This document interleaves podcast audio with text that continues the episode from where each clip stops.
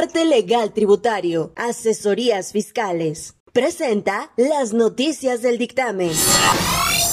El dictamen, el dictamen, el dictamen, decano de la prensa nacional, ahora en redes, te informa. Hola, ¿qué tal? Mi nombre es Saúl Esteves y estas son las noticias.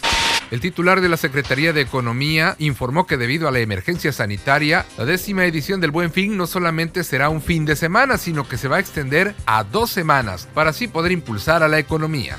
Los cuerpos descuartizados que eran llevados en un diablito hace unos días en calles de la Ciudad de México se trataban de dos niños, Jair y Héctor, de 12 y 14 años. El motivo aparente de su muerte es que uno de ellos disputaba el amor de una joven con un vendedor de droga. Rescatan en Puebla 74 mujeres víctimas de explotación sexual. Esto derivado de una investigación. Las víctimas, según explicó la autoridad por medio de un comunicado, estaban cautivas en tres inmuebles, los cuales fueron cateados. Continúan las elecciones de Estados Unidos donde aún no hay nada para nadie. Ambos candidatos desde anoche se han declarado aventajados con los primeros números. Sin embargo, aún faltan los estados decisivos, Pensilvania, Michigan y Georgia, donde están puestas las miradas. Cinebox, el cine nos mueve. Presenta las noticias del dictamen. En el entretenimiento, películas como Viuda Negra, la nueva entrega de James Bond, la novena parte de Fast and Furious o la malograda de New Mutants se han visto perjudicadas por la crisis mundial del coronavirus. Sin embargo, algunas con fecha segura de estreno son Eternals para el 12 de febrero del 2021 y Los Cazafantasmas Afterlife para el 5 de marzo del 2021. Y la canción Baby Shark se convierte en el video más visto de YouTube, desbancando a Despacito. La adictiva canción infantil cuenta ya con más de 7.044 millones de reproducciones. Vamos ahora con Yasmín Pérez. Muchas gracias, Saúl. Pues en esta ocasión estuve platicando con nada más y nada menos que Larry Hernández. Desde sus inicios en la música, la nueva era digital, su serie en Telemundo, uno que otro tip que lo volvió exitoso en TikTok y además nos reveló que después de su accidente en bicicleta, nada volvió a ser igual. Escuchen. Y sí, fueron, fueron pues muchos meses de rehabilitación. Todavía, fíjate que tengo secuelas. Ya no podía hablar así de rápido como yo hablo, no lo podía hacer. No podía mencionar todas las consonantes, me batallaba mucho. Entonces yo dije, en un año voy a estar bien. Kenia me decía, mira, hay una aplicación que está así. Y yo la verdad, pues no le hice caso a esa aplicación y la abrí y ya no publiqué ni un video. Entonces ahora que, estaba en casa y le puse, le puse atención, me gustó, le agarré la onda. Y bueno, pues ya, gracias a Dios somos, somos mucho ahí, nos divertimos mucho. Y la gente me dice, gracias Larry, no estoy esperando. Dice, ni a la escuela llegó así de primero como contigo para comentarme, dicen.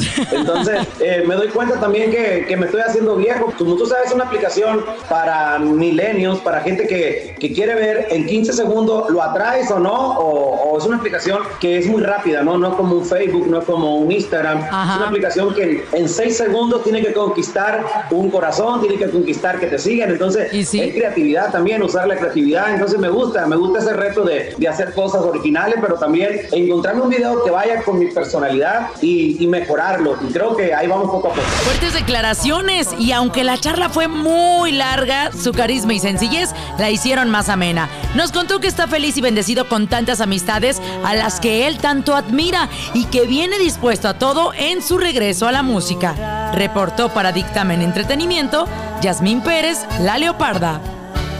Vamos ahora a los deportes con Julio Mora.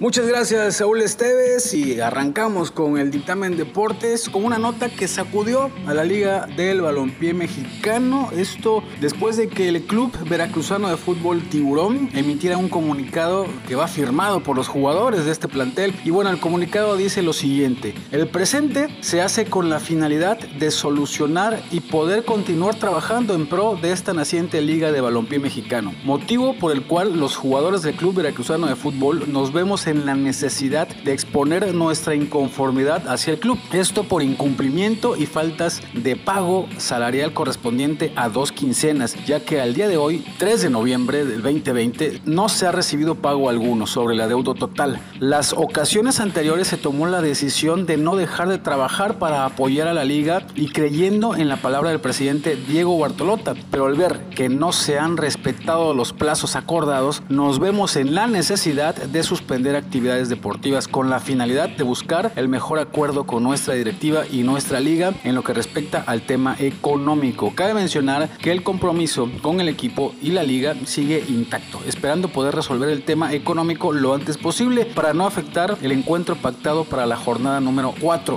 Atentamente los jugadores. Hasta este momento no hay ningún arreglo o algún, algún comunicado emitido por parte de Diego Bartolota. El equipo Tiburón estarían visitando al equipo de Durango, un equipo que por cierto también tiene problemas económicos, ¿no? De hecho, una cuenta de aficionados de ese equipo dice que el equipo desaparecen. Hoy por hoy la liga es incertidumbre total. Esa es la actualidad del fútbol donde hay equipos veracruzanos. Ya veremos qué pasa. Regreso contigo, Saúl Esteves. Yo soy Julio Mora. Esto fue el dictamen Deportes. Doña Lala, Posada Tlacotalpan, presentó. Está usted informado de las noticias que debe saber. Mi nombre es Saúl Esteves y en la producción Nelo Ceballos. Gracias a todos por suscribirse, seguirnos y compartir.